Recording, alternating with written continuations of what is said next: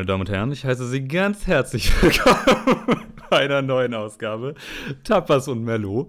Äh, dieses Mal so, äh, also mit einem Julius Krämer, der noch nie so live in Fleisch und Blut vor mir saß. Äh, ja, es ist das also, erste Mal, dass ich live vor dir sitze. Ja, also eigentlich, eigentlich haben wir uns noch nie getroffen. Nee, tatsächlich äh, sind wir dieses Mal nicht via Online-Call verbunden, sondern sitzen.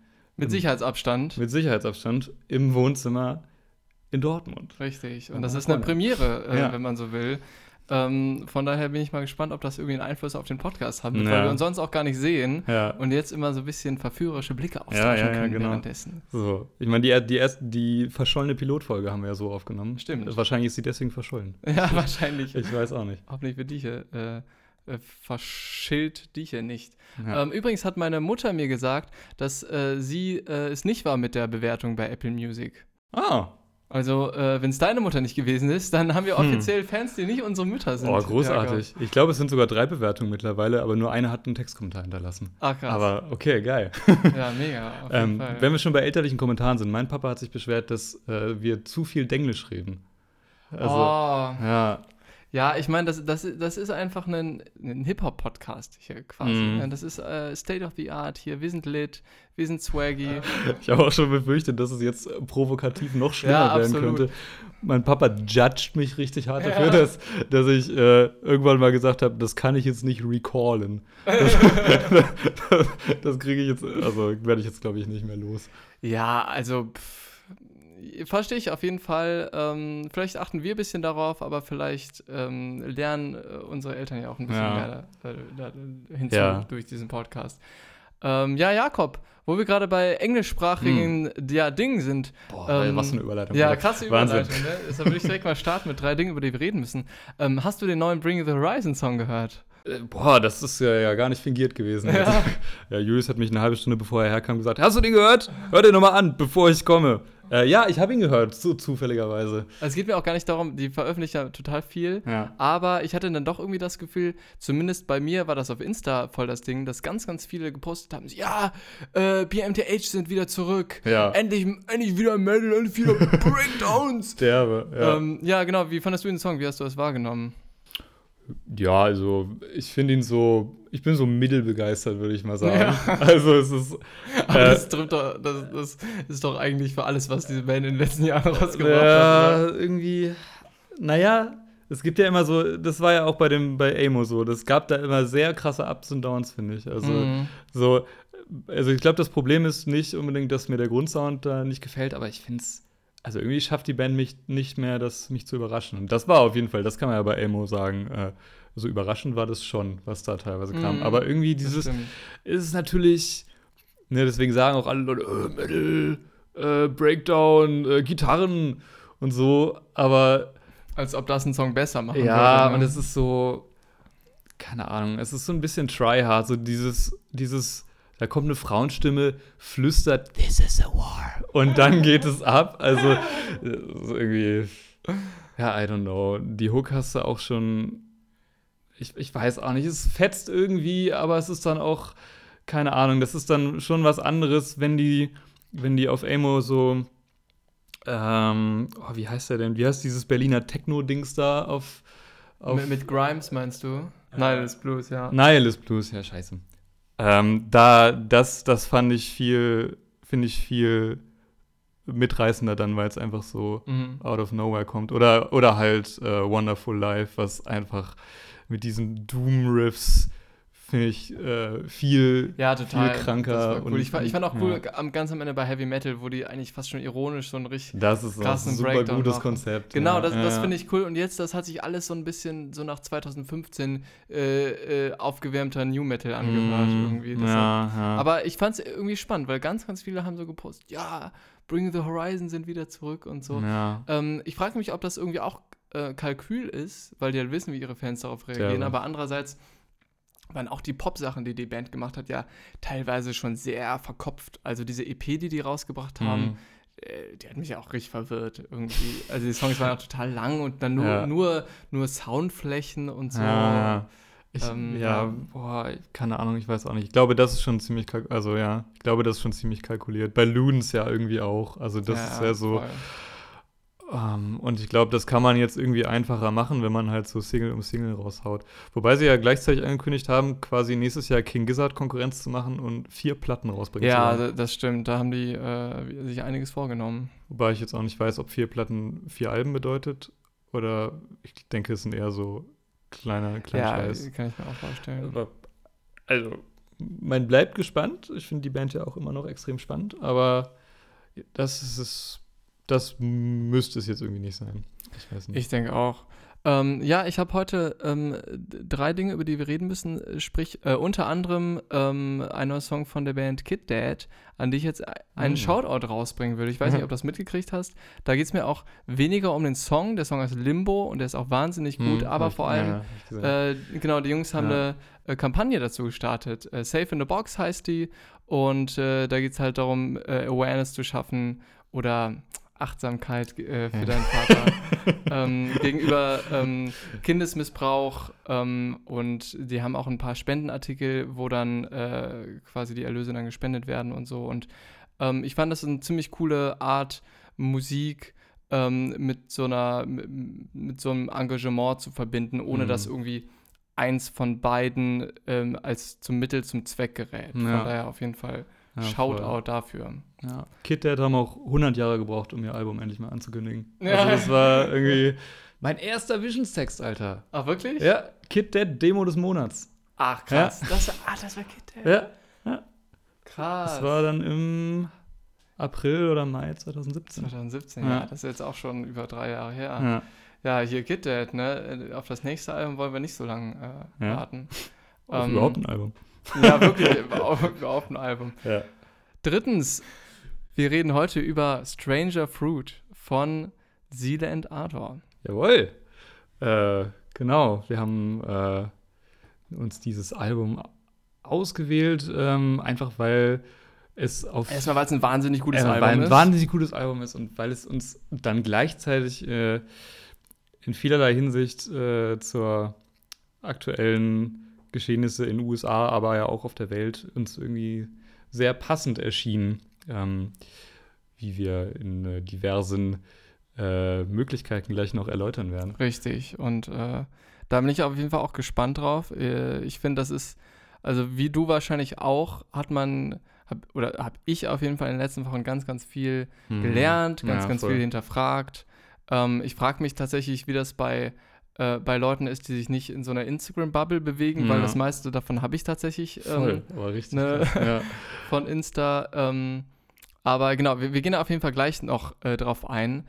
Ähm, erstmal habe ich mir überlegt, ähm, spule ich ein paar Wikipedia-Infos Jawohl, Julius, das ist so eine schöne Tradition Ja, ne? finde ich ja. nämlich auch. ähm, weil ich mir vorstellen kann, dass viele Leute ähm, dieses Projekt und dieses Album erstmal nicht kennen. Ähm, um das kurz zusammenzufassen, Sealand Ardor ist ein Solo-Projekt. Ähm, obwohl es äh, klingt wie eine Band oder zumindest klingt wie zwei Menschen, ist mhm. es ursprünglich zumindest ein, äh, ein Solo-Projekt. Ähm, nämlich von einem Schweizer mit dem Namen Manuel Gagneux. Der hat dieses Projekt 2013 ins, ins Leben gerufen und zwar hat er auf der Internetplattform 4chan gefragt, welche Musikstile er denn kombinieren soll, weil ihm anscheinend irgendwie langweilig war. Die Antwort ähm, ja, Black Metal und N-Word-Musik, ähm, ursprünglich anders äh, ausgedrückt. Mhm. Ähm, und äh, das hat er dann auch gemacht. Und äh, um das ganz kurz zusammenzufassen, ist es eigentlich ein Mix aus Black Metal und Blues und Gospel, also ursprünglicher Black Music. Manche sagen dazu Black Black Music. Ähm, auf diese Ambivalenz äh, dieses Begriffs werden wir nachher auf jeden Fall noch eingehen. Ähm, der Durchbruch kam aber erst durch so eine US-amerikanische äh, Heavy-Metal-Journalistin, äh, Kim Kelly. Ähm, das hat dann 2016 dazu geführt, dass die EP Devil is Fine ähm, nochmal äh, veröffentlicht wurde und dann überall gefeiert wurde. Ähm, Visions ist total ausgerastet, aber auch international. Ähm, es war sehr, sehr erfolgreich. Mittlerweile ist das Projekt auch als Band, ähm, hat es viele äh, auch weltweite Touren hinter sich. Ähm, bis dann 2018 das Debütalbum kam, Stranger Fruit, was auch von äh, unserem Freund Cebo Adam ähm, produziert wurde, mit dem wir schon. Wahnsinn, ja, wirklich, ja. auf jeden Fall. Und, äh, umso schöner. Er, hat, er hält ab jetzt den Rekord für die, für die meisten äh, von ihm produzierten Alben bei Tapas und Mellow. Ja, führst du da Statistik drüber? Vielleicht hatten wir ja schon mal was mit doppelten Produzenten. Ja, ich glaube, ja, ich kenne kenn tatsächlich sonst die Produzenten nicht so gut, ja. leider. Aber ähm, ja, ich werde es nicht nachgucken. Vielleicht werden wir äh, berichtigt von irgendwem. Ja, genau. Vielleicht ist äh, zu der Biografie kurz noch äh, wichtig zu erwähnen, dass, ähm, also ich glaube, wenn, wenn man gar nicht mit dem Projekt vertraut ist, könnte das jetzt ein bisschen falsch klingen. Er hat natürlich nicht ähm, die Provokation N-World Music einfach gelesen und dachte so, ja, ist eigentlich eine gute Idee, das mache ich jetzt, sondern es ist, er ist selbst, äh, hat eine, er ist selbst äh, Sohn einer afroamerikanischen Mutter. Und ähm, ich habe das immer so interpretiert, dass er das wahrscheinlich eher so als äh, so eine Art Trotzreaktion gemacht hat, mm. weil mhm. natürlich war dieser Post eher dazu gedacht, ihn irgendwie zu provozieren oder ja, zu. Ja, ich, ich, ich ja. fand es auch spannend. Also ich habe da jetzt, ähm, ich weiß gar nicht, ob, das, ob er es in einem Interview mal angesprochen hat. Ich glaube nämlich schon, ich könnte es jetzt aber auch, ich könnte es jetzt nicht mehr recallen, Papa. ähm, aber ja, doch, ich, ich meine, das habe ich daher, es kann, kann aber mich, mein Gedächtnis mich auch täuschen. Aber genau, also ich glaube, das ist schon eher so eine Art, ähm, ja, eher, eher ein etwas eskalativer Trotz gewesen. Ja, krass. Ja. Weil ich, also das ist ja wirklich, ähm, also abgesehen davon, dass das natürlich irgendwie die am weitesten auseinanderliegenden Genres irgendwie sind, hm. ähm, fand ich auch schon auf jeden Fall interessant, mit welcher Selbstverständlichkeit überall darüber geredet wurde, das, was wirklich in diesem Kommentar stand, das zu diesem Projekt geführt hat. Ja. Aber es ist natürlich eine ziemlich coole Aktion, ähm, sowas dann zu lesen und dann zu sagen, okay, ähm, als Trotzreaktion ja. slay ich das jetzt erstmal so richtig, weil er hat ja wirklich, er hat ja wirklich ja. Fakten geschaffen mit, äh, ja. mit, mit, seiner Musik. Ne? Ja, Und, ähm, voll. Das ist schon beeindruckend auf jeden ja, Fall. Ja, genau. Ja, das ist, ähm, genau, das ist dann auch abgefahren. Vielleicht fangen wir erstmal an, ganz kurz dann, dann zu reden, wie es denn, es denn klang auf diesem ersten Album. Ähm, das ist dann, wie man ja an der, an der Vorgeschichte ablesen kann, eher noch so ein bisschen sagen wir mal, ein improvisiertes Projekt gewesen, wobei er da auch schon, glaube ich, hat, ich habe gelesen, er hat an den, an den Songs des ersten Albums schon ein halbes Jahr gearbeitet. Also es war jetzt nicht so, dass er das so overnight, uh. ähm, zumindest nicht die, die ganzen Songs, also das Projekt hat sich dann wahrscheinlich über die Zeit noch ein bisschen weiterentwickelt für aber, ihn. Aber es war so ein klassisches Bedroom-Producing-Ding. Ja, auf jeden Fall. Ja, alles bei genau. sich zu Hause im stillen Kämmerlein, ja. das finde ich auch. Ja, dem war einfach auch ein bisschen, also warum er das überhaupt gemacht hat, meinte er auch so, also diese, diese ganze Fortune-Aktion war auch so, dem war einfach so langweilig. ja, genau. Also. Ähm, und ja, also äh, entsprechend ist, also ähm, Devil is Fine heißt das erste Album, das ähm, und im Titelsong ist eigentlich so das Paradebeispiel dafür, wie das ist. Also da clashen die Welten, diese zwei Pole, Gospel Blues versus Black Metal, halt schon auch noch sehr äh, drastisch so kontrastierend gegeneinander. Ähm, aber es ist äh, beeindruckend, wie, wie organisch das irgendwie funktioniert. Man könnte mm. auch mhm. überlegen, warum eigentlich das so, das so gut läuft. Also es ist irgendwie, weil ähm, er hat auf jeden Fall es geschafft, sozusagen dieses extrem sphärisch weitläufige vom Black Metal so ein bisschen zu rhythmisieren. Ich glaube, das ist ein sehr, äh, sehr wichtiger Punkt dabei, denn diese Blues- und Gospelmusik wiederum lebt natürlich extrem von ihren, ihren Rhythmen, die sie tragen. Total. Und ich meine, Black Metal zeichnen sich ja unter anderem auch durch so extrem schnelle Blastbeats aus. Mhm. Und ähm, ich habe das Gefühl, ab einer gewissen Geschwindigkeit, wenn nur noch Kicksnare, Kicksnare, Kicksnare ja. ähm, kommt, ähm, dass man das dann überhaupt nicht mehr als treibend wahrnimmt, sondern so als eine Klangfläche, ja. die dann auch irgendwie so fast schon arrhythmisch äh, mhm. wirkt. Deshalb äh, kann ja. ich mir das auf jeden Fall schon vorstellen, dass du damit recht hast. Ja, voll. Ähm, aber mal, mal so Interesse einfach ganz subjektiv, wie findest du die, die erste Platte? Also es war, es war für mich damals immer so, es haben ja so, wie du sagst, so viele Leute gehypt und ich fand auch, war super beeindruckt, dass, dass das scheinbar so gut funktioniert, diese erstmal total abstrus klingende Genrekombination, aber es war, hatte halt alles so ein bisschen das, da schwang immer so ein bisschen das Feeling von etwas, was noch nicht so ganz fertig geschliffen ist rum. Mm. Und das mhm. Album ist ja super kurz, geht 25 Minuten mm. oder so. Mhm. Ähm, ich finde diese Interludes, die da zwischendurch manchmal kommen, die stehen auch so ein bisschen im Nichts. Und ähm, ist natürlich auch einfach, weil es halt so eine Bedroom-Produktion ist, ist es jetzt auch nicht so ultra krass äh, produziert irgendwie. Ja, das stimmt auf jeden Fall. Ähm, ich fand das schon sehr, sehr gut. Ja? Ich okay. fand das schon sehr, sehr gut. Aber ich bin ja. auf jeden Fall bei dir und ich glaube, deshalb haben wir auch ähm, lieber das ähm, äh, sein Debütalbum genommen. Ja. Also, weil, weil genau. es da einfach nochmal ganz anders ausgereift. Genau, aber genau, also aber witzig, dass du, dass du sofort Debütalbum sagst. So, weil eigentlich ist das erst sein, sein Debütalbum. Aber war es nicht eine EP? Hm, ja, pff, ich glaube, er hat das schon immer als Album bezeichnet. Es hat, glaube ich, auch neun, neun Tracks oder so. Aber ja, gute Frage. Also ich habe es immer so als, ich glaube, also ich habe das immer als Album wahrgenommen, aber ich habe trotzdem das Gefühl, dass Stranger ja, Fruit ja, so das, ja. das, das, das eigentliche Debütalbum ja, ist. Ja, total, so. auf jeden Fall. Ja, ähm, weil da ist einfach, da merkst du so, dieses, dieses ganze Phänomen ist einfach noch viel krass ausgefuchster und mm. deutlich, deutlich gereift. Ähm, und deswegen glaube ich auch, dass es, ich weiß gar nicht, weiß gar nicht mehr so genau, wie krass Stranger Fruit dann eigentlich in der Öffentlichkeit noch wahrgenommen wurde, aber die, also äh, ich finde es eigentlich, das ist eigentlich das Werk, an das man sich am Ende bei Silenado erinnern sollte und nicht unbedingt Devil mm. is Fine, wenngleich es natürlich groundbreaking ist. So, ja, aber, total. Ähm, er, er, hat sich halt so seine eigene Blaupause geschaffen. Ja, voll. Ich habe jetzt auch nicht äh, mitgekriegt, ehrlich gesagt, ob da jetzt besonders viele Künstlerinnen oder Künstler diesen Sound nachgemacht haben. Naja, ich glaube gar nicht. Äh, abgesehen davon, dass es natürlich eine verrückte ähm, Kombination ist und wir, also das, ne, falls euch dieses, diese ganze Genrekomplex ähm, interessiert, kann ich euch auf jeden Fall äh, einen guten Podcast ans Herz Die letzte Folge von Tafas und Merlot. Ja. Ähm, aber ähm, ich glaube natürlich, dass da wieder das alte Spiel ist, dass, dass sowas ähm, Musik und Musikschaffende immer noch ein bisschen mutiger macht. Mhm. Weil es einfach immer jemanden braucht, der zeigt, was möglich ist und wie, wie irrelevant ähm, so Genrebezeichnungen mhm. ähm, da auch sind. Ja, aber es, also ich finde da überhaupt kein einziger Künstler. Also wir haben ja auch immer dieses, wir haben immer, ähm, was ich auch gerade vor mir sehe, Jus und ich haben immer so eine Checkliste, wo wir uns quasi, äh, also so ein, so ein so eine Vorlagenblatt, wo wir uns immer Notizen drauf machen, was wir für die, das jeweilige Album vorbereiten. Da ist ein Punkt auch, ähm, die Frage, was sind andere Alben oder Bands, die man im Kontext dieser Platte nennen kann, ähm, weil sie möglicherweise davon beeinflusst ähm, wurden oder ähm, andersrum beeinflusst haben. Und ähm, mir fallen eigentlich nur Sachen ein, die entweder das eine oder das andere bedienen, aber nicht, mhm. es gibt wirklich, also mir fällt keine direkte Rezeption davon ein.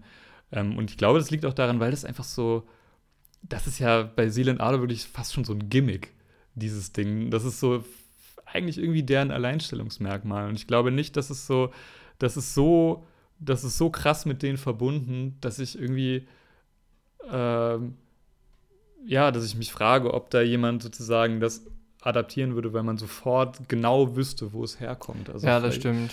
Ähm, und das ist ja diese, dieser Genre-Clash ist da auch einfach so einfach super prominent gemacht. So. Mhm. Und er hat im Diffus-Interview hat er auch gesagt, dass, äh, dass er auch merkt, ähm, dass er zum Beispiel von der Black Metal-Szene, dass die jetzt, also die Leute, die richtig im Black Metal drin sind, dass die jetzt nicht alle super angetan davon sind, weil die okay. insgesamt auch äh, einfach ihr irgendwie ein bisschen restriktiv sind, was ihr Genre angeht. So. Ja, also über die Black Metal-Szene würde ich nachher auf jeden Fall auch mm, gerne noch ja. reden. Ich kann mir aber vorstellen, ähm, dass so ein Album wie, oder dass das Alben ähm, von Seal und Ardor auf jeden Fall was ähnliches bewirkt haben, was zum Beispiel auch eine Band wie Death Heaven gemacht hat, mhm. ähm, die ja beide ein, sehr unterschiedliche Genres genommen haben. Death Heaven mit Shoegaze und Black Metal und Seelenadler mhm. eben mit, mit äh, Blues und ähm, Black Metal, ähm, dass sie so ein bisschen äh, geschafft haben, dass sich ganz, ganz viele Leute auf einmal für Black Metal interessieren. Mhm. Ich weiß nicht, ob das Zufall ist,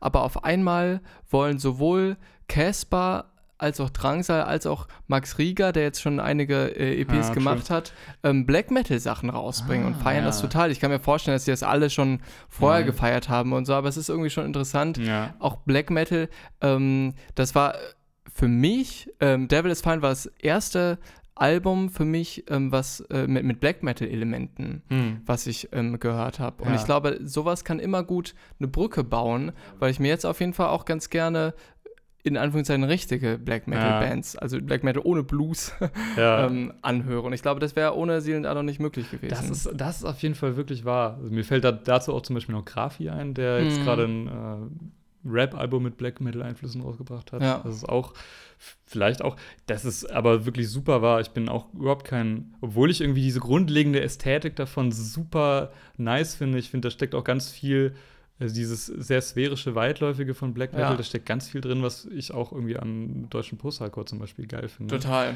Ähm, ähm, aber ja, ich war auch, ich höre eigentlich auch quasi nur so Black Metal-Bands wie Sealand Ardor, die Black Metal für Leute machen, die eigentlich kein Black Metal Ja, ja, genau. Ähm, genau, genau, wie du auch Hip-Hop, nur Hip-Hop hörst für Leute, die eigentlich kein Hip-Hop hören. das ist auf jeden Fall richtig wahr. ähm, genau, das ist aber tatsächlich ein interessanter Punkt. Ardor als Einstiegsdroge sozusagen in dieses, diese Szene. Ja, das kann ich super gut nachvollziehen. Ja. ja.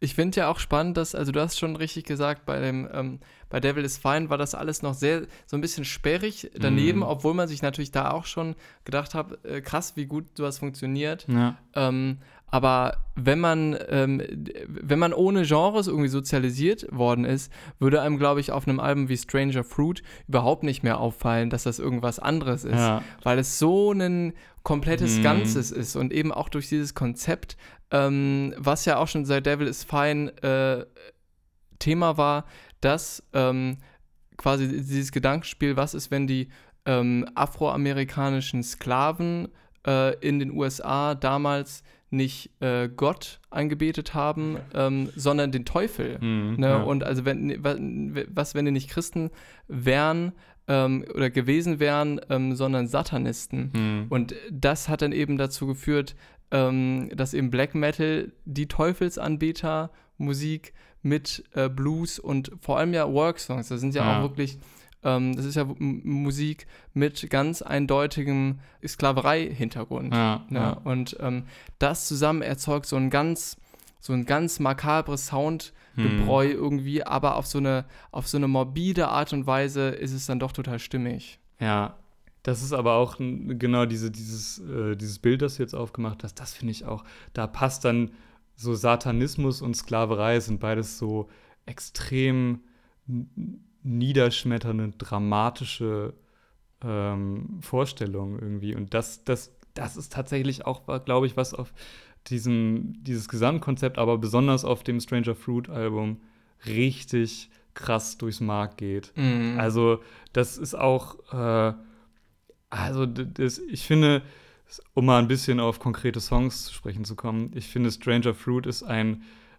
ein Album, das es unfassbar gut hinbekommt. Sowohl, also es ist ein Paradebeispiel für ein grandioses Intro, ein Paradebeispiel für einen grandiosen letzten Song. Also, das ist mhm. wirklich, dieses Intro ähm, will ich nur kurz äh, am Rande jetzt noch erwähnen, weil es eigentlich nicht mit der Herleitung zu tun hat, die ich, die ich äh, vornehmen wollte. Aber dieses Intro ist, ist so gut. Äh, es ist so großartig. Ich, ich kenne auch kaum mir fällt spontan nichts, keine Band ein, die zum Intro ihrer Platte ein Musikvideo gedreht ja, hat. Ja, das stimmt. Weil das wirklich so geil ist. Und ich habe das, ich glaube, das Intro ist der meistgespielte Track von diesem Album. Ah, echt? Bei Krass. mir, weil ich es Weil so die alle am Anfang gestartet haben, dann gemerkt haben, das ist voll weird und dann ausgemacht haben. Nee, also nein, das ist äh, bei meinem iTunes. Also, Ach so. Ja, ja, genau. Nee, nee, nicht, nicht, nicht, insgesamt, ah, glaube ich. Weiß ich nicht. Aber äh, boah, dieses Intro, das ist so geil, wie der äh, ähm, wieder so ganz so ganz, ähm, boah, wie würde man das beschreiben? So super atmosphärisch anfängt zu summen auch so ein bisschen. Mm. Und dann kommt so, du hörst so aus dem Hintergrund, wie langsam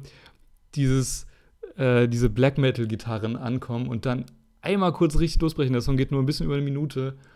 Und das ist der Moment, wo die dann sozusagen drüber kommen. Das Musikvideo ist auch so krass, wo die Kamera dann so langsam zurückfällt und am Ende siehst du, dass da ein Mensch ist, der sich erhangen hat und so. Das mm. ist, boah, das ist so ein unfassbarer Gänsehautmoment jedes Mal, wenn ich das höre. Ähm, also das ist wirklich, allein dieses Intro es reicht eigentlich schon, um hooked auf dieses Album zu werden, finde ich. Total. Und ich, ich finde auch, ähm, was, was du eben meintest mit, mit Sklaverei und Satanismus, ja. ähm, dass es ja dass es ja eben dadurch in irgendeiner Weise so gut passt, auch wenn natürlich keine, keine Musik oder nichts auch nur irgendwie den Schrecken von sowas wie Sklaverei ähm, abbilden kann. Hm. Aber ähm, wenn man es versucht, in halbwegs zugängliche Gitarrenmusik zu verpacken, würde ich sagen, ist Black Metal schon ein guter Zugang mhm. dafür. Oder ist zumindest stimmig, weil es eben so, so ein Abgrund, so ein abgründiger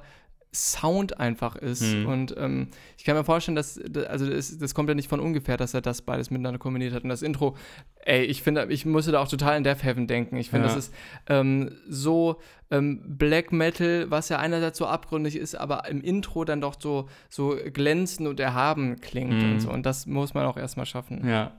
Boah, aber du hast was Interessantes gesagt gerade. Du hast gesagt, dass äh, Musik nicht in der Lage ist, äh, das, den Schrecken von Sklaverei abzubilden. Ja. Ähm, ich habe vor ein, zwei Wochen ein ganz interessantes Buch gelesen. Äh, es ist von einem Musikwissenschaftler namens Matteo Nanni. Und der hat äh, ein Buch über, äh, es heißt, ähm, boah, ich weiß nicht mehr genau, wie es heißt. Es geht um, äh, es geht um Adorno, den Komponisten Luigi Nono und äh, dessen Komposition über Auschwitz.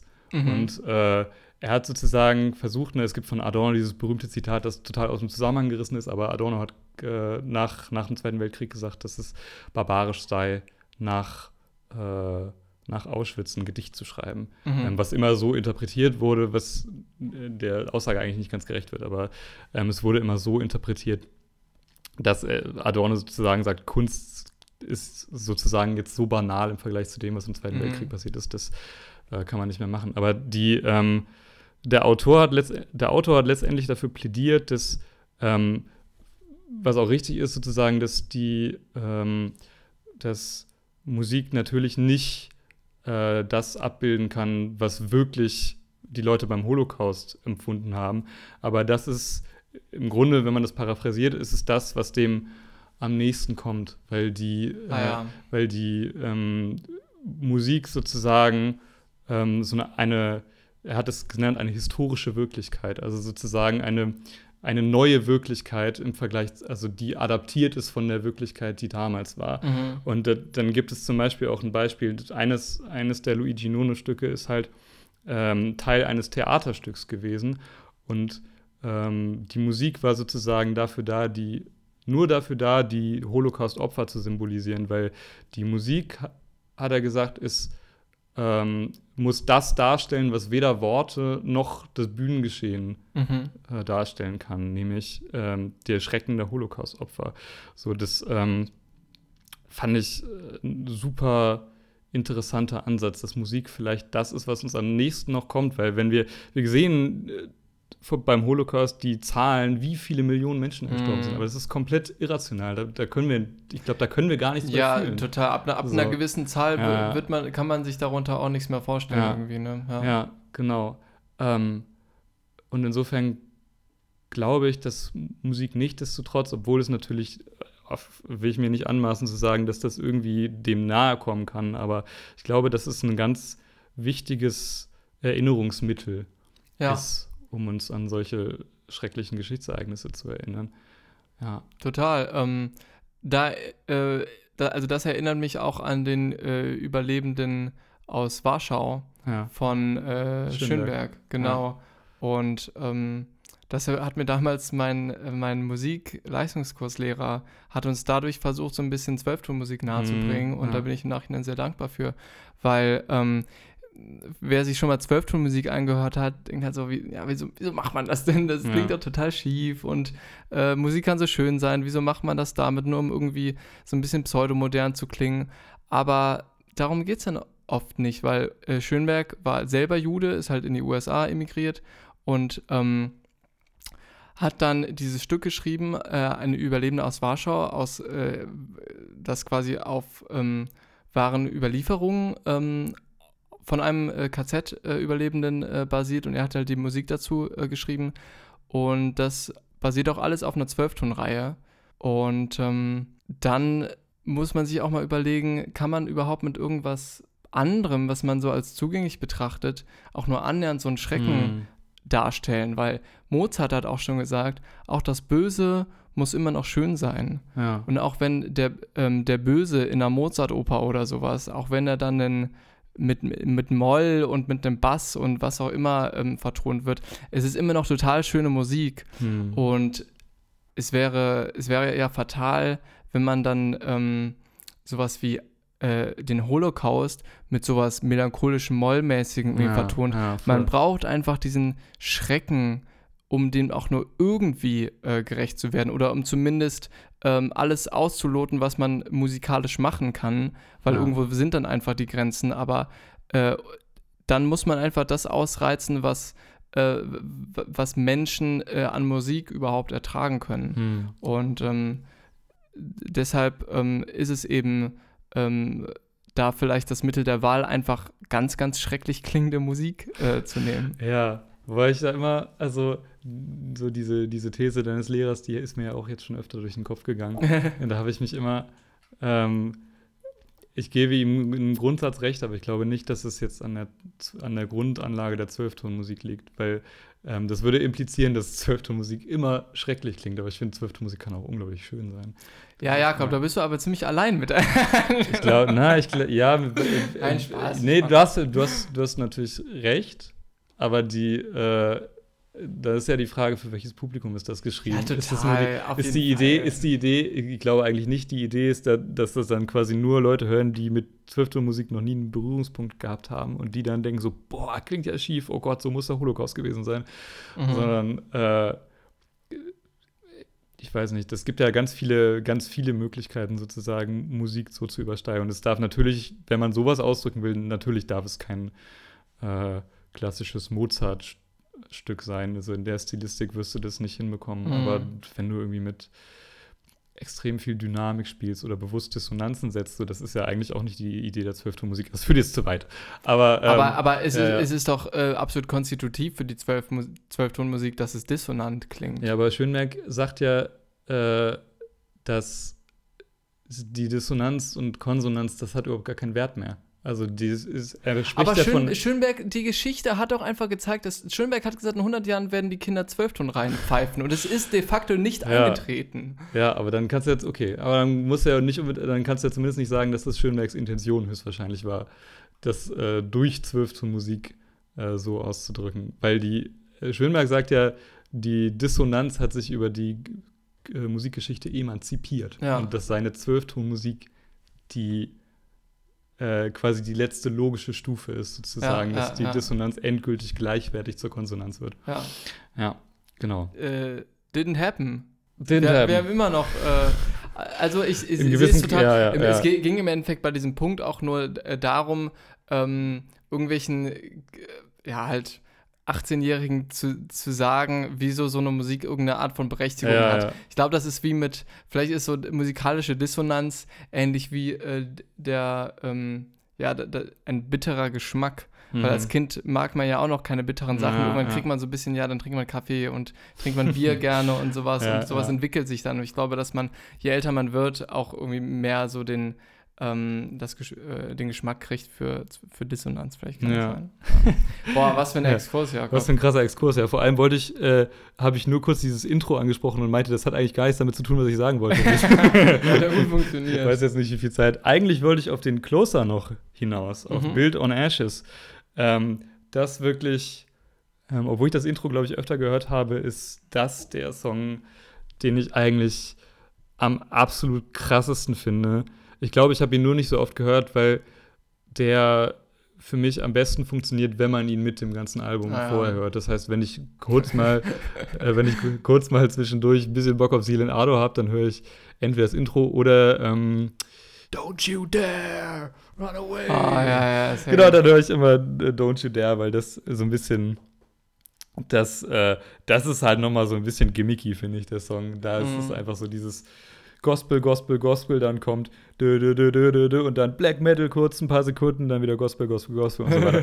also das ist dann ein bisschen kurzweiliger, sag ich mal. Aber Build on Ash ist es wirklich, also das geht los äh, mit diesen ähm, charakteristischen Black Metal-Gitarren, die aber, und da ist es halt wirklich so, dieses Album lotet sozusagen auch die Grenzen äh, und, und ähm, verschiebt sozusagen so ein bisschen alles. Also mal ist der Gospel-Einfluss viel deutlicher, mal ist es fast purer Black Metal und so. Mhm. Also das finde ich ganz interessant. Hier ist es dann so, dass du die ersten zwei Minuten eigentlich nur die Black Metal-Gitarren hast. Die Drums kommen dann erst rein, also so nach ja. zwei Minuten. Äh, dann kommt noch so ein Klavier zwischendurch dazu und so. Also es ist unglaublich, hat so ein bisschen so eine tragisch-dramatische Atmosphäre, würde ich es mal beschreiben. Und äh, dann kommt da eben auch die so implizit textliche Anspielung auf diesen Billie Holiday-Song, den mhm. wir auch noch einführen müssen, by the way. Ja, erzähl ähm, mal was darüber, Jakob. Genau, ich erzähl mal was darüber. Ähm, Billie Holiday ist eine sehr äh, bekannte schwarze Jazzsängerin gewesen. Und ähm, ihr berühmtester Song, der durchaus äh, auch brisant für ihr Leben war, war der Song Strange Fruit, der sich wirklich mit sehr drastischen, also textlich sehr drastischen Bildern über äh, den Mord an Afroamerikanern, den systematischen Mord den, an den Lynchmord. Den Lynchmord, genau. genau ja. Den Lynchmord äh, aufsetzen. Sie in dem Song halt sehr mit so, ja, mit dieser, mit dieser Fruchtmetapher so sehr explizit beschreibt, wie die da halt von den äh, Bäumen baumeln. Mhm. Und das, äh, das wird in Build on Ashes äh, wird jetzt nichts direkt zitiert oder so, aber dieses Thema wird quasi genauso ähm, genauso äh, aufgegriffen, like a strange fruit. Also gut, der strange fruit wird natürlich zitiert, aber dann uh, You will swing free in the breeze there und so, das ist so, mm. boah. Und am Ende ist es You're bound to die alone, ist auch, ähm, das ist so das Schlusskredo davon. Das ist wirklich ganz schön niederschmetternd. Immer. Absolut. Also sie hat das bei, bei einem, ich glaube in irgendeiner Kneipe hat sie das gesungen und da, das wurde irgendwie mitgeschnitten und das war wohl einfach ein ganz, ganz wichtiger Moment, ähm, ja, ich glaube auch für die, äh, für, für, das Civil Rights Movement mhm. und so. Und ja. ähm, Nachher haben das viele äh, Leute adaptiert. Also erstmal ist der Song gar nicht von ihr oder der Text nicht von ihr geschrieben, aber ähm, er wurde halt, äh, war halt total einflussreich, wurde viel adaptiert, wie ich eben schon gesagt habe. Kanye hat das äh, auf seinem Jesus-Album gesampelt. Mhm. Ähm, ist, äh, ich meine auch, dass, also ich kann mir auch auf jeden Fall vorstellen, dass uh, The Blacker the Berry von Kendrick mhm. auch in gewisser Weise darauf mhm. basiert. The Blacker the Berry, The Sweeter the Juice. Ja. Ähm, was ja auch ein totaler Protestsong ist. Ja. Ähm, und jetzt natürlich ähm, Sealand Ardor, hm. der auch selber, wie wir schon gesagt haben, afroamerikanische Wurzeln hat. Ja, ja, genau. Es gibt dann auch noch den, auf dem Album gibt es auch noch den Titeltrack, der Stranger Fruit heißt. Da ist auch, da ist diese, ähm, diese, diese Panik eigentlich noch krasser. Das steigert sich immer so ein bisschen, bisschen weiter und dann am Ende überschlägt sich seine Stimme so richtig und äh, es wird so quasi impliziert, dass sie, dass sie irgendwie von wem gejagt werden und dann heißt es am Ende, there's no shelter for us, they're looking for us. Und das ist auch so ein richtig krasser Moment, wo Manuel Garnier übrigens selbst gesagt hat, dass er sich diesen Song, seinen eigenen Song nicht anhören kann, ah, weil das äh, ja, weil das Thema irgendwie zu, zu dramatisch ja. ist sozusagen. Ja. Es ist schon spannend, ähm, wenn, bei all dem, das ist ja ein Thema, was so omnipräsent ist gerade mhm. und wir machen uns Gedanken über, ähm, über die Geschichte, äh, über die deutsche ähm, Sklaverei-Geschichte und so und ähm, sollte man ähm, Sklaverei-Denkmäler jetzt abreißen? So, ja, natürlich mhm. sollte man ja. das. Ähm, und diese ganze Thematik. Und äh, das fühlt sich manchmal so an, vor allem in, in unserem Leben, ähm, als, als privilegierte Deutsche, sage ich jetzt mal, ähm, als ob es irgendwie ein neues Thema ist. Hm. Aber es gibt einfach Leute, die haben sich in ihrem Leben und in ihrer Kunst schon die ganze Zeit damit beschäftigt und nicht nur die letzten Jahre, sondern die letzten Jahrzehnte und die letzten Jahrhunderte. Und dass es jetzt so hochkocht, ähm, das ist ja, also das ist ja überfällig und hm. man fragt sich ja, wieso das überhaupt so lange ähm, gedauert hat. Und deshalb finde ich auch immer ganz spannend, ähm, dann solche Alben, die sich eben genau mit dieser Thematik, äh, mit Lynchmorden und mhm. nichts anderes passiert ja gerade, ähm, beschäftigen, äh, wo man denkt, das, das, ist, das ist alles schon die ganze nee. Zeit passiert und der einzige Unterschied ist, dass es jetzt in unserem Blickfeld äh, sehr, mhm. sehr ähm, prominent ja. auf einmal gekommen Voll. ist. Wir haben das vor zwei Jahren gehört. Wir haben auch vor, also wir haben ja auch vor zwei Jahren schon die, die Metapher dahinter mhm. diskutiert. So ist ja nicht so, als hätten wir das irgendwie nicht, ja. nicht verstanden oder so. Aber es ist halt immer, ne, auch, vielleicht liegt es auch, naja, es liegt nicht nur daran, aber ich glaube, das ist auch, man, man liest das auch so ein bisschen, ähm, weil es eben diese sehr ursprünglichen äh, Gospel-Blues-Einflüsse hat, mhm. liest man das auch so ein bisschen für so als, als aus der Zeit der Sklaverei sozusagen. Ja, das, die das ja, stimmt. Die ja definitiv vorbei ist, aber die, ähm, also da, dadurch wirkt es wie etwas, was, eigentlich, was wir eigentlich schon hinter uns gelassen haben. So. Mm. Ähm, aber ja, jetzt, äh, ja, man, dann kommt man irgendwann zu der Realisierung, dass es dass man da vielleicht auch einfach ein bisschen zu lang weggeschaut hat. So. Ja, total. Und, und dass äh, noch viel mehr von dieser Zeit auch im Jahr 2020 ja noch irgendwie ähm, ja. präsent ist. Ja. Ähm, es ist halt, um mal auf diesen Begriff zurückzukommen, Black, Black Metal. Mhm. Das ist ja, also äh, Tyler hat ja gesagt, Tyler the Creator, mhm. ähm, deshalb haben ja auch die, die Grammys, glaube ich, diesen Begriff abgeschafft. Es gab ja den, äh, das Genre Urban. Mhm.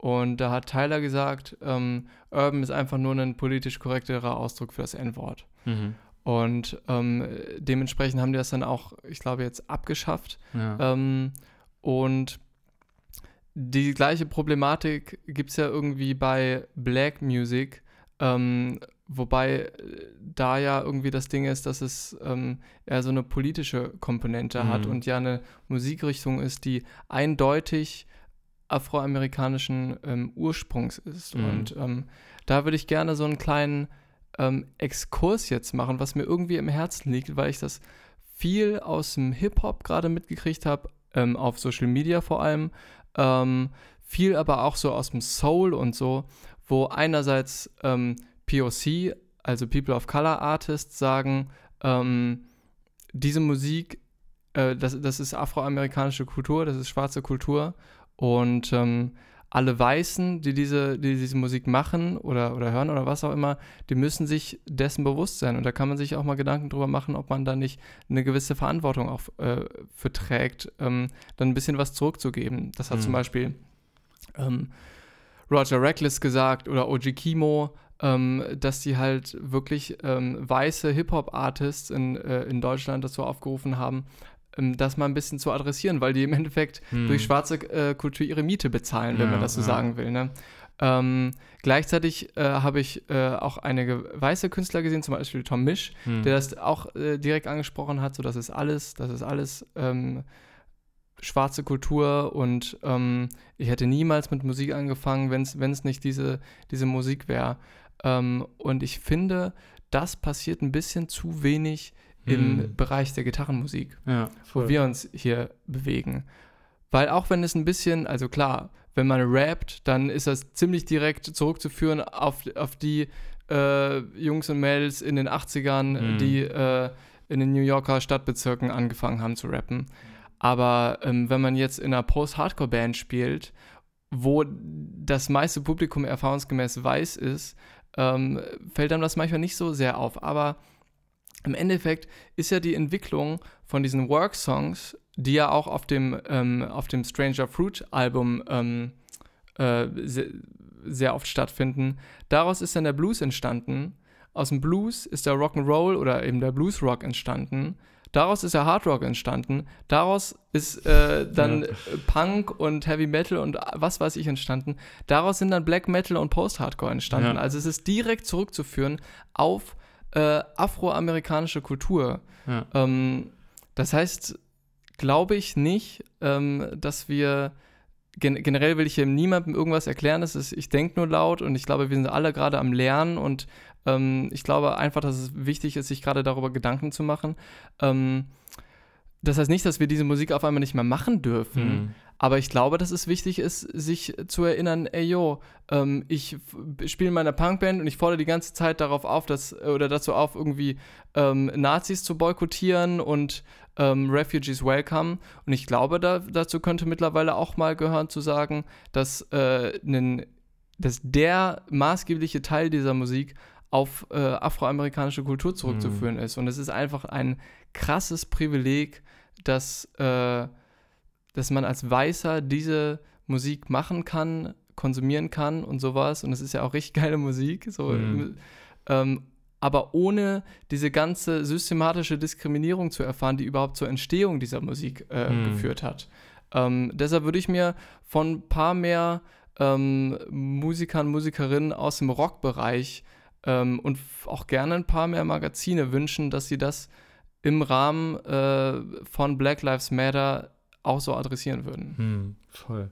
Das ist dann ja auch, also, ähm, du hast es ja ganz richtig auch gerade gesagt, das ist dann ja, das wirft ja dann auch rein musikalisch auf dieses Album nochmal eine ganz andere Perspektive. Ja. Weil die, ähm, so man am Anfang, wie wir selbst übrigens gesagt haben, am Anfang dieses Podcasts, man ist so versucht zu sagen, dass, dass so Black Metal, Gospel Blues sind so völlig gegensätzliche Welten. Mhm. Aber letztendlich, ähm, natürlich ähm, ist natürlich korrekt, dass sich das dann im, also aus diesen Ursprüngen im Laufe der Geschichte so ein bisschen pluralisiert hat und da jetzt die, man jetzt nicht sagen kann, ist es die eine Linie, die von Blues zu Black Metal geführt ja. hat, sondern äh, Blues hat einfach zu sehr vielen Richtung ja, letztendlich definitiv. geführt. Definitiv. Also aber, auf jeden Fall zu fast allem, was wir heutzutage ja, genau. populäre Musik nennen. Genau. Aber ähm, trotzdem ist das ja letztendlich eine Entwicklung, eine Entwicklung, die, ähm, die ein, ein Faden, die man als einen Faden interpretieren kann und die dann ja. die, letztendlich kann man dann sagen, dass diese Black Metal versus Blues Gospel eigentlich nur die Gegenüberstellung von zwei verschiedenen Jahrzehnten ist oder so. Mhm. Und dass das vielleicht äh, dann am Ende auch ein Grund ist, warum das irgendwie gut zusammengeht. Also, Total, ja. auf jeden Fall. Ja. ja also ich, ich äh, im Endeffekt ist es, ähm, ist es einfach ein, ein Enkel ja, von, von genau. Blues, ähm, wenn man so will. Und ja, auf mein Plädoyer nochmal zurückzukommen, deshalb ähm, können wir auch sagen, dass, dass Tapas und Merlot, diesen Podcast würde es ja eindeutig nicht nee. geben, ohne, ohne äh, afroamerikanische Musik. Ja. So, also das ist ja, das ist ja all, also klar, ähm, wir hören auch gerne Klassik, vor allem Jakob hört gerne Klassik und so und ähm, wir hören auch gerne andere Musikrichtungen, aber das, ähm, was wir, wofür unser Herz ja eigentlich schlägt, ähm, alternative Gitarrenmusik, hm. das ist alles entstanden ähm, aus schwarzer Kultur und das, das ja. muss man einfach so sagen eigentlich die ganze Popkultur, oder?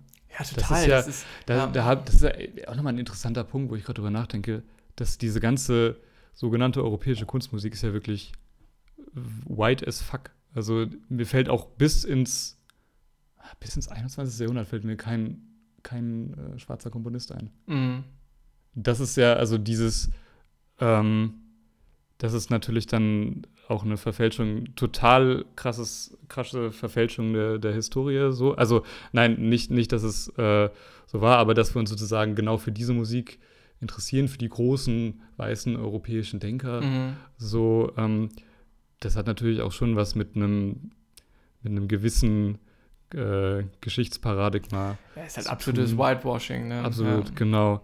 Ähm, aber das ja sozusagen unsere ganze Popmusik eigentlich aus, aus, aus Worksongs entstanden ist, ist dann auch schon wieder irgendwie, irgendwie bezeichnend. Absolut. Und ich meine, ähm, das ist ja an sich schon äh, schlimm genug, dass, dass, sowas, dass sowas passiert ist und dass sowas ja auch ähm, historisch gesehen auf jeden Fall von weißen Menschen getan mhm. wurde oder ähm, dass die dahinter gesteckt haben. Es ist dann natürlich noch mal umso bitterer, dass jahrzehntelang das überhaupt nicht ähm, hm. acknowledged wurde äh, oder für deinen Vater anerkannt wurde. weißt du, also ja. ähm, als, als Jazz populär wurde, so in den, wann war das, 40er Jahren oder sowas in den USA? Früher sogar schon, ja. Ja, ja. vielleicht 30er, 40er. Mhm. Ähm, da haben auch erstmal viele, viele weiße US-Amerikaner gesagt, nee, das ist, das ist Musik, die wurde von Weißen gemacht mhm. ähm, weil die schwarze Bevölkerung, die sind gar nicht fähig dazu, diese äh, so eine Musik zu machen, weil es ja total komplex ist und so. Und also diese, diese mh, äh, war das echt so? Also es, also es, es, ja. es wurde nicht systematisch gemacht, aber eben diese, diese bodenlose Frechheit, äh, da eine, eine, ganze, eine ganze Bevölkerungsgruppe zu unterdrücken und dann, äh, so, sobald die ähm, eine, eine Kunst erschaffen, was ja, by the way, auch äh, dazu habe ich schon öfters gelesen, die einzige ähm, original US-amerikanische Kunstform ist, Jazz. Mhm. Ähm, und dann aber zu sagen, nee, das, das, äh, das haben wir quasi gemacht. Ja. Also das ist schon, und da, das in gewisser Weise natürlich nicht in der Drastik, aber zieht sich ja ein bisschen auch bis jetzt fort. Mhm. Weil in manchen Musikrichtungen sind äh, POC-Artists einfach ähm, sehr, sehr wenig vertreten, genau wie Frauen ja auch viel zu wenig vertreten sind und sowas. Und mhm. vielleicht ist äh, ne, ähm, 2020 mal ein ganz gutes, ja. äh, ganz guter Moment, das, äh, das zu ändern. Okay. Aber das ist ja interessant, weil die, ähm, weil im Dritten Reich zum Beispiel, da war Jazz ja in, als entartete Musik verpönt, was übrigens, by the way, nicht wirklich konsequent durchgezogen wurde, aber mhm. ähm, aus dem Grund, weil es halt mit Schwarzen verbunden wurde. Ja, ja. Äh, und, aber da gibt es auch also da gibt es auch krasse Sachen. Also das ist, dann war dann teilweise so ein bisschen, bisschen willkürlich. Also viel war natürlich dann, das ist auch, finde ich, so eine abgefahrene Geschichte, dass dann teilweise so Jazz-Shows äh, so komplett im Untergrund stattfinden mussten und dass die Leute das in so Kellern gespielt haben und so und dann immer einer Schmiere stand, um zu gucken, ob da irgendwie ein NS-Offizier vorbeiläuft. Ja. Dass das aber so, also das ist einfach die Power von Musik, dass das so wichtig war. Mhm. Ich meine, Musik ist letztendlich was total Banales eigentlich. So, das brauchst du, brauchst du nicht zum äh, irgendwie, um, um äh, körperlich zu überleben oder so. Aber dass den Leuten das so wichtig war, dass sie, obwohl sie um ihr Leben fürchten mussten, das so trotzdem äh, durchgezogen haben. Ja. Das ist unglaublich. Und dann, by the way, um Thema Whitewashing, muss man äh, dann ja auch nochmal sagen, das ist wirklich ein unfassbar krasses Phänomen, wenn man, wenn es um Jazz im Dritten Reich geht dass es vom NS-Regime eine Jazzband gab, die. Oh Gott. Ja. Äh, Habe ich ja sogar schon mal vorgespielt, falls du dich äh, erinnern Stimmt. kannst. Ja, die oh, Band, das war sogar gar nicht schlecht, oder? Naja, du, du durftest halt nicht, also es war so ein Standard-Swing-Zeugs. Also die Band heißt, das kann, kann man auch googeln, gibt es auch noch Sachen von, von, auf YouTube davon. Die Band heißt äh, Charlie and his Orchestra. Ähm, dass die sogar so einen amerikanischen Namen haben, obwohl das alles, mhm. äh, also, boah, wie, wie hieß, der, der Typ hatte eigentlich einen urdeutschen Namen, äh, der Charlie. Mhm. Ähm, und äh, die haben halt Jazz absolut nach äh, genau so gespielt, wie, ähm, wie das aus der amerikanischen Kultur halt nach Europa rübergeschwappt ist. Äh, aber halt mit übelsten ekelhaftesten Propagandatexten. Das ist unglaublich. Und auch auf Englisch. Also, ah, krass, ähm, ja. aber dann, ich glaube, ich glaub, ein Song heißt irgendwie Let's Go Bombing oder so. Boah. Und dann, dann, dann sagen die sogar wörtlich, ja, wir, wir äh, lassen uns auch Zivilisten verbomben und so.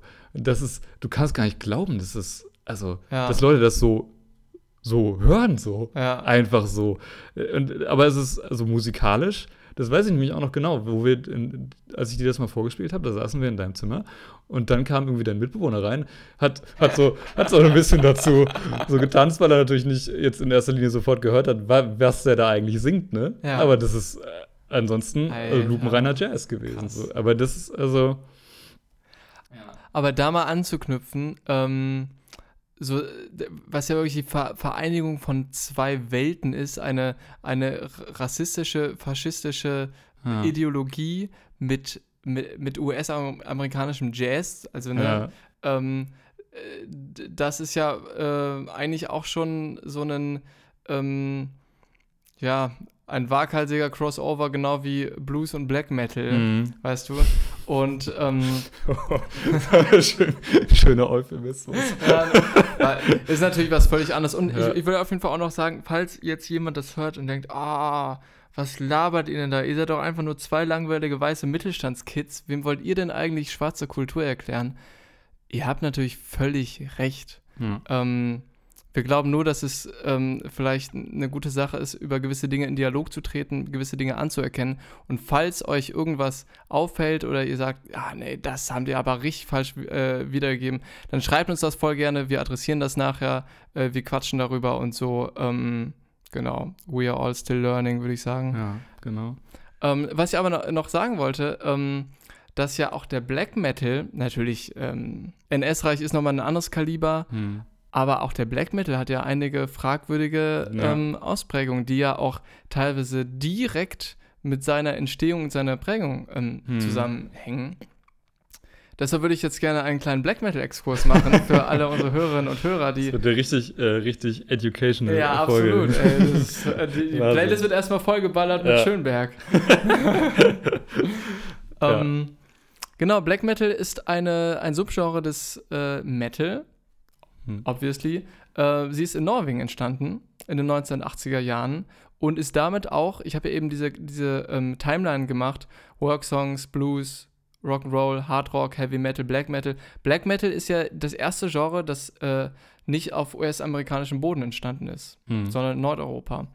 Ähm, und zwar ist es ja eine sehr eigenwillige Metal-Spielart, deren Hauptmerkmale, wie ich schon gesagt habe, sehr schnelle Blastbeats sind, schnell und sehr schrill gestrummte Gitarren und natürlich äh, gutturaler Gesang, gewöhnlicher, äh, gewöhnlicherweise in Form eines Kreischens oder Krächzens. Also ich weiß nicht, wie es dir geht, aber ich verstehe auch nie den Text. Ich frage mich bis heute, wieso Black Metal Artists überhaupt Texte schreiben. Dann können da eigentlich auch viele bunte Smarties schreien. Ja. Und niemand, niemand wird es aufhalten. Vielleicht tun sie es. Vielleicht tun sie es. ähm, zu dieser ganzen, äh, zu diesem ganzen Subgenre gehört aber nicht nur die Musik, sondern auch eine sehr rebellische Haltung, die aber nicht so mit Punk vergleichbar ist, sondern eher gegen ähm, eigentlich gegen vieles, worauf man sich in der Gesellschaft irgendwie geeinigt hat, weil ja. Äh, Black Metal hat sich auch durch äh, tatsächlich durch diverse kriminelle Akte der Artists äh, ausgezeichnet. Das reicht dann von Teufel anbeten bis Kirchen anzünden, hm. aber auch äh, rechtsnationalistische Gesinnungen und äh, trauriger, traurigerweise sogar einige legendär gewordene Ermordungen hm. innerhalb der Szene in den 80ern und 90ern in äh, Norwegen. Ja. Was ja auch irgendwie, also gut, man, man äh, kennt das irgendwie von vielen äh, Rappern, die halt mhm. ermordet wurden.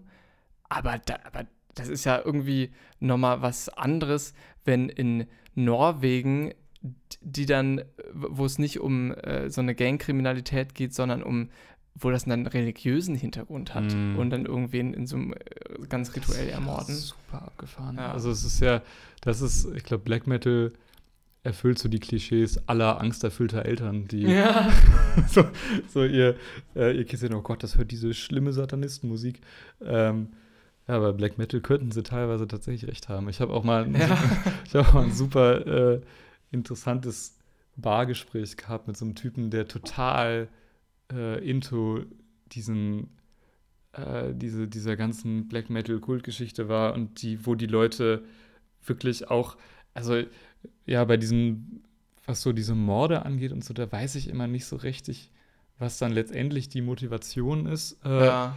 Aber also ganz viel scheint mir auch darum zu gehen, so äh, an so eine körperliche Grenzerfahrung irgendwie zu kommen. Also Armen Ra zum Beispiel, die machen das öfter mal so, dass die sich durch die Brust irgendwelche Haken stoßen oder so bei ihren Konzerten. Mm. Und äh, weiß ich nicht, dann gab es auch irgendwelche Bands, die haben äh, Gräber geschändet, um die Skelette auf der Bühne aufzustellen. Also, das ist wirklich. Der hat, der hat mir Sachen erzählt, also es war, ah, das war ein krankes, ja, ja, krankes Gespräch. Also das ist äh, so eine Kultur, da stecke ich irgendwie nicht drin. Ich weiß nicht so richtig, ob ich es möchte. Ich glaube, das passiert das mit Menschen, wenn, wenn ein halbes Jahr nicht die Sonne scheint. Ja. Deswegen sind die auch alle so blass, die Black Metal-Leute. Ja, genau. Das ist gar keine Schminke. ja, das ist gar keine Schminke, tatsächlich. ja. um, ähm, aber um dann nur so einen kleinen ähm, äh, Abschnitt ähm, zu machen, das wusste ich auch nicht, das habe ich jetzt auch erst in der Recherche, Recherche für diesen Podcast ähm, erfahren. Ähm, ein legendär gewordener Mord innerhalb der Black Metal-Szene ähm, ist der von ähm, Oystein Arsit. Ich weiß mhm. nicht, ob mhm. ich es richtig ausspreche. Ahnung, nicht. vielleicht besser bekannt unter seinem Künstlernamen äh, Euronymous, ähm, der war der Gitarrist der Band Mayhem, eine mhm. sehr, sehr erfolgreiche, äh, sehr, sehr einflussreiche und auch erfolgreiche Black Metal Band.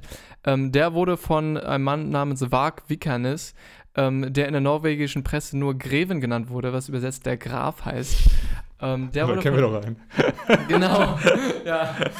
Ich glaube, damit tut man ihm äh, ja. doch Unrecht. Ja. Ähm, der, der, hat, äh, der hat ihn tatsächlich ähm, ermordet und ähm, Letzterer, also der Graf, hat eindeutig einen rechtsnationalistischen Hintergrund. Er hat mhm. zum Beispiel ein, ähm, eine, ja, äh, eine Initiative gegründet, die heißt die Allgermanische Heidnische Front. Okay, krass. Also das ist wirklich das äh, Kaliber, wo wir uns ähm, äh, bewegen. Ähm, Oystein Arset war äh, Kommunist, aber natürlich auch Satanist und so. Mhm. Und ich kenne jetzt nicht die genauen Beweggründe, aber äh, er hat ihn mit einer, mit einem, also ne, er hat ihn halt ermordet und ähm, das muss man sich mal reinfahren, ähm, dass diese, also das jetzt nur so als Exkurs bei Black Metal, das liest man auch bei vielen Bands, dass viele, viele nicht nur eben so einen satanistischen Hintergrund haben, sondern eben auch einen absolut ähm, ja, rechtsextremen. Und dass diese Musik sich ja erstmal irgendwie in gewisser Weise davon emanzipiert hat, weil ganz, ganz viele ähm, Menschen machen ja die Musik, die eindeutig keinen rechten mhm. Hintergrund haben, wie jetzt Max Rieger oder so oder Casper oder äh, eigentlich viel, ne? Ja. Black Metal ist ja jetzt nicht mehr gleichzusetzen mit oder war es vorher wahrscheinlich auch nicht, aber es war schon äh, auffallend, wie viele ja. einflussreiche Bands dann doch einen rechten Hintergrund hatten. Ähm, und das muss man sich mal reinfahren, dass diese Musik äh, die ja teilweise rechtsextremen Ursprungs war, wird bei Stranger Fruit Grundlage für ein Manifest afroamerikanischer mm, Kultur. Ja, voll. Und das finde ich ähm, auch so, ah, deshalb liebe ich auch Silen Ador, weil er eben diesen krassen Gegensatz aufmacht. Ja. Und das hast du ja. Ähm, ich habe mir nochmal deine, deine Rezension ah, durchgelesen. Ja. Ja. Äh, Jakob hat für äh, Plattentest.de damals ähm, das Album rezensiert und ähm, hat dann festgestellt, dass im letzten Song ja die Zeile kommt, äh, Solve et coagula. Ja, ja, ja. Ähm, Stimmt, das habe ich schon wieder vergessen. Ja, genau, Wahnsinn, genau. Ja. ähm, und um mal aus deinem, ähm, aus deinem Artikel zu, zu zitieren, Solve et coagula, die im Satanismus mit dem Dämon Baphomet in Verbindung gebracht wird. Ähm, dieser verkörpert in seiner Figur das Gegensätzliche, vereint Gut und Böse und steht sinnbildlich dafür, wie nahe diese vermeintlich so weit voneinander entfernten Pole in unserer Gesellschaft doch noch immer zusammenwirken. Und überleg dir mal das vor dem Hintergrund von Black Lives Matter und Worksongs ja. und dem fas faschistischen Ursprung von Black Metal. Ja. Das heißt, er hat am Ende mit, mit, dem Schließen des Albums auch nochmal eine ganz andere Ebene in diese Genre-Kombination ja. gebracht. Oh, das ist eine Großartig, Julius.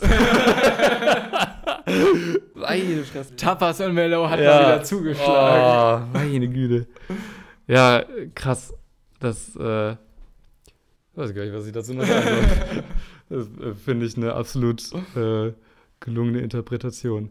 Ich bin, also, ja, ich glaube, diese, diese Zweischneidigkeit ist dann ja, haben wir jetzt ja gerade dann auch insgesamt noch besprochen, scheint auf ganz vielen Ebenen auf diesem Album mhm. einfach äh, super krass zu sein. Und es ist trotzdem dann interessant, dass es so äh, es fertig bringt. Also ich, ich frage mich ja so ein bisschen, wie das jetzt mit diesem Projekt noch weitergehen wird, weil ich schon das Gefühl habe, dass dieses Album, zumindest von diesem, diesem Dualismus, den Star aufmacht, äh, wirklich so fast alles erzählt hat, was, ja. was es zu erzählen gibt. Und ähm, dass, dass es halt innerhalb des Albums nicht dazu führt, dass jeder Song ähm, das, die gleiche Formel ab, abspult. Das hatte ich nämlich tatsächlich dann nach Devil is Fine so ein bisschen die Befürchtung, dass das dass dann da so passiert.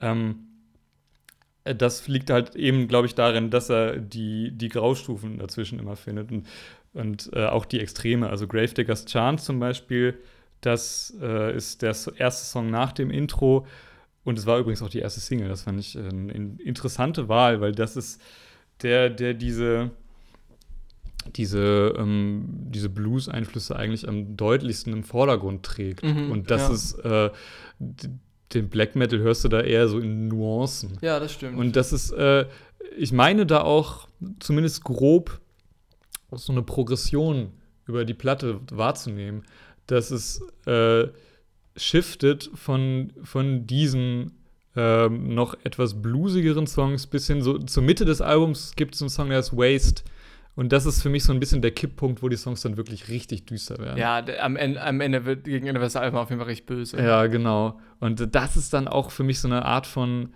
äh, diese, so eine Art von Erzählweise, Narrativ, die da, die da erzählt wird, dass das, dass das Ganze äh, so ein bisschen im Dunkel versinkt. Und das wiederum finde ich interessant, weil der Ausgangspunkt sind ja die Worksongs. Und das ist, das ist ja schon, also wie viel dunkler als Sklaverei wird es mm. denn so, ne? Und äh, ja, dann wäre interessant zu überlegen, warum heißt das Album denn Stranger Fruit? Also mm. entwickeln wir uns quasi in eine noch dramatischere Richtung in irgendeiner Weise? Ähm, oder wie, wie kann es noch stranger sein als Lynchmorde an Schwarzen? Ja. Das ist, äh, keine Ahnung. Aber ich habe am Ende das Gefühl, dass die, dass die Botschaft des Albums verdammt niederschmetternd sind, auch mit den Songs, die wir ja vorhin schon beschrieben haben. The Stranger Fruit, wo diese Jagd, die Panik vor so einer Jagd vermittelt wird und Build on Ashes, wo dann die, die Menschen wirklich von den Bäumen hängen. Ja. Ähm, ja, das ist, äh, weiß ich nicht. Das hat mich damals auf jeden Fall, als ich die Platte auch gehört habe, richtig niedergeschmettert. Vielleicht nicht auf die Art und Weise, die es sollte, dass ich sozusagen daraus meine, meine Schlüsse für die heutige Zeit gezogen habe. Das holen wir jetzt vielleicht ein bisschen nach. Ja. Aber äh, die, die Atmosphäre auch allein so ohne diesen Kontext betrachtet ist wirklich, ähm, wirklich bemerkenswert auf dieser Platte. Das ja, total. Unglaublich. Ja. Ich finde auch, dass ähm, auf Devil is Fine waren ja auch teilweise auch so Hip-Hop-Einflüsse und mhm. sowas. So beatmäßig und also es gibt ja auch so Songs wie, ähm, wie The Hermit, der total ja. ausbricht, wo mega so ambient ist, sphärische mhm. Gesänge und so, aber sonst kann man das ja eigentlich ganz gut zusammenfassen durch eben Black Metal und, und Blues und Gospel, aber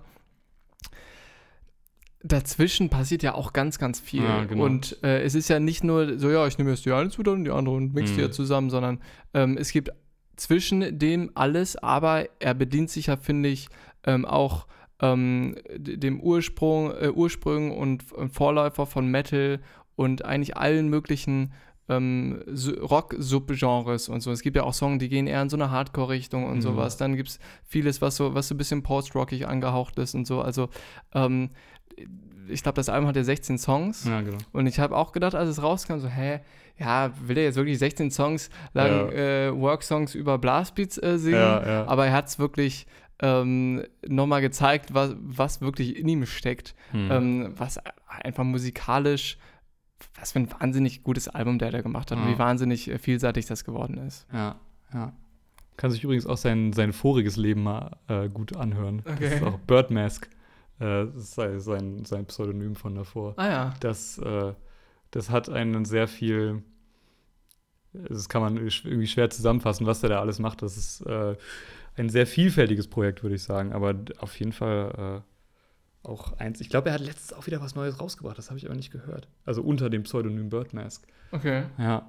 Ähm, ja, genau. Da wollte ich nochmal drauf hinweisen. Also es ja, gibt nicht nur Seelen Ado in seinem ja, Leben. Okay, der hat, der hat nicht, der hat nicht, äh, er hat nicht erst angefangen mit äh, Devil is Fine geil zu werden, sondern. Äh, wir, wir tun was von Birdmask auf die Playlist und ich würde in die Playlist hands down folgt unsere Playlist auf jeden Fall ähm, und äh, genau folgt auch uns gerne auf Spotify. Äh, ähm, aber ich würde auch sagen, wir, wir tun ähm, von, wir tun auch noch einen, so einen ganz klassischen Black Metal Song mhm. auf eine Playlist, aber von einer Band, die auf jeden Fall keinen, rechts, ja. keine rechtsextremen Gesinnung ja, haben. Ja, voll. Ähm, damit wir da oh, das ist aber auch, da, da habe ich lustigerweise gestern erst in einem völlig anderen Zusammenhang drüber geredet. Das ist halt bei Black Metal auch ganz viel ähm, problematisch ist, so ein bisschen wie das in diesen, ähm, so ein bisschen wie das in dieser, dieser nennen wir es mal Deutschrock, Freiwild, äh, Umgebung und so mhm. ist, dass es da einfach so eine Menge, also jetzt mal abgesehen von diesen, ähm, äh, äh, wie heißt das, sagt man BMNS oder NSBM? Äh, Bands, also nationalsozialistischer Black Metal, gibt es richtig so eine Bezeichnung. Oh, dafür? wirklich? Ja. Oh, ähm, genau. Das ist abseits von denen, die, wo es halt ganz klar ist, äh, wo ja. die herkommen, auch viele so Grauzonen, so Bootsum und sowas gibt. Mhm. Äh, und dass du dann einmal die hast, die direkt, ähm, das ist so eine Problematik von ganz vielen Metal-Magazinen, dass die halt einmal dieses, äh, natürlich die Bands haben, die dann direkt sozusagen in diese Kategorie fallen würden, aber andererseits auch äh, äh, solche hast, die dann mit diesen Bands auf irgendwelchen Konzerten oder Festivals zusammenspielen, ja, ja. das zumindest tolerieren und so. Und das ist dann ja. äh, manchmal echt schwer zu überblicken. So, ähm, ja, ich weiß nicht, wie krass das mittlerweile noch verwurzelt ist. Da fehlt mir dann so ein bisschen die Einsicht in, in die mhm. Szene da rein, aber scheint schon noch ein präsentes Problem irgendwie zu sein.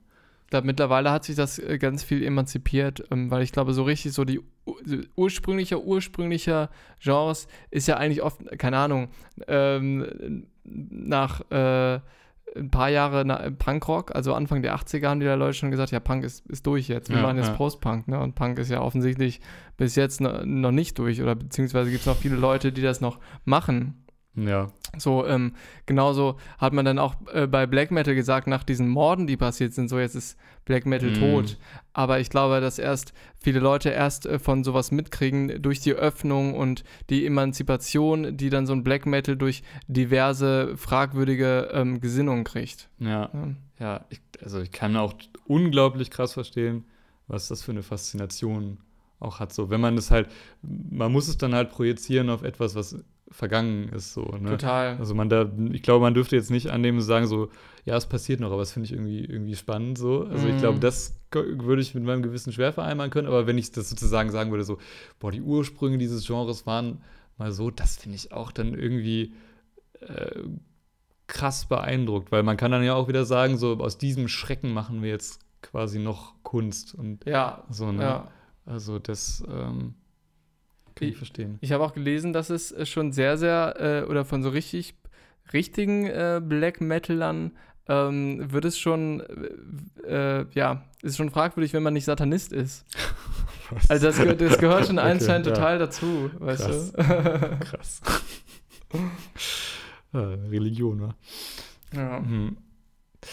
Äh, wollen wir es cutten, Julius? Ja, machen wir, eine, machen wir eine kurze Folge. Kurze ja, Folge, äh, kurze bisschen Folge. zum Durchatmen, 80 Minuten. 80 Minuten, oh.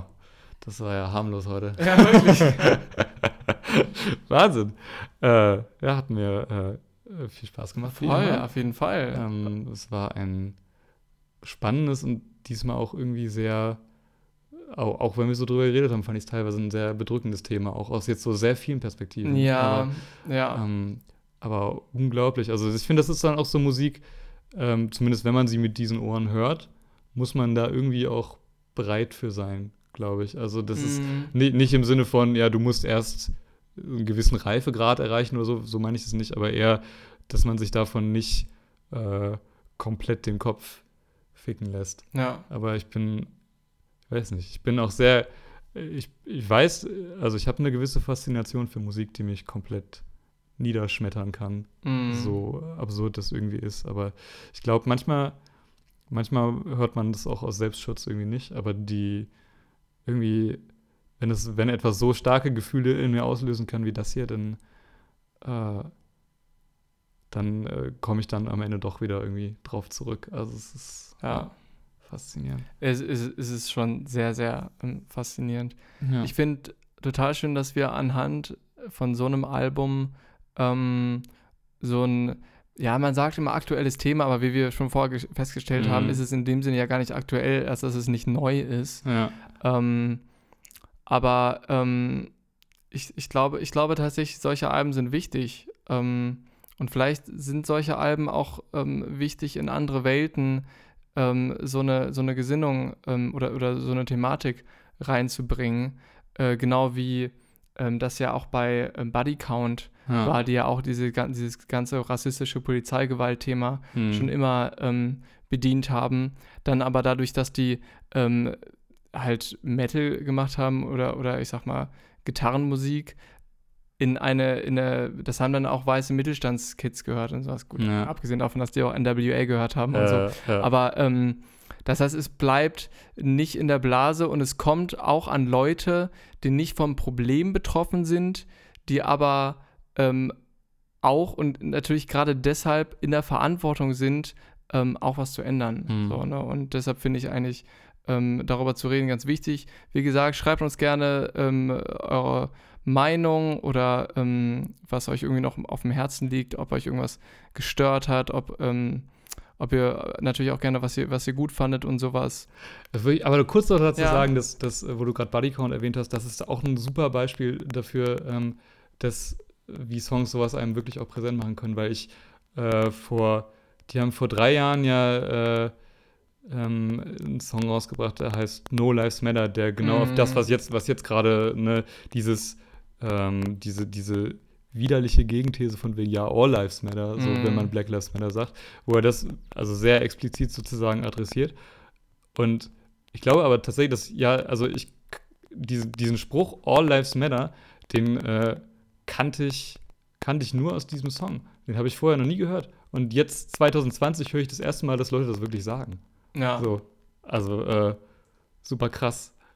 Ja, ähm, ja, ja. total. Und ähm, das, ist, das ist halt so eine gewisse Problematik, ähm, wo man auch erstmal, glaube ich, out, outfigern muss oder ähm, dabei ist auch, auch zu figern, wie, wie geht man damit um, weil äh, rauszufinden für Jakobsdad. ähm, weil, ja. Nein, ähm, weil ich höre natürlich auch viel oder ich lese viel so, ja, wieso so I don't see color, weißt du, wieso mhm. macht man das immer noch an den Hautfarben fest und ja. sowas und das ist natürlich im Endeffekt ein Gedanke, der prinzipiell irgendwie richtig ist, zu, nach dem Thema alle Menschen sind gleich, aber man weigert sich halt damit die Realität anzuerkennen, ähm, dass, dass man einfach ein gewisses White Privilege hat und dass das System einfach so aufgebaut ist, dass es gewisse ähm, Ethnien bevorzugt und gewisse äh, Ethnien benachteiligt. Mhm. Und das gilt es erstmal zu adressieren, ähm, bevor man das irgendwie ähm, auflösen kann. Von daher würde ich sagen, ähm, Tapas in Merlot positioniert sich auf jeden Fall, Black Lives Matter. Ähm, appreciate das mal ein bisschen, dass äh, ganz, ganz viel von der Musik, die man als Weißer oder Weiße hört, gar nicht so weißen Ursprungs ist. Und ähm, genau. Das war ein schönes Schlusswort, Julius. Ähm, kann ich hundertprozentig so unterstreichen. Ähm, nehmt ein bisschen was mit und äh, ja, dann hören wir uns in einer neuen Folge. Ja. Macht's gut. Tschüss.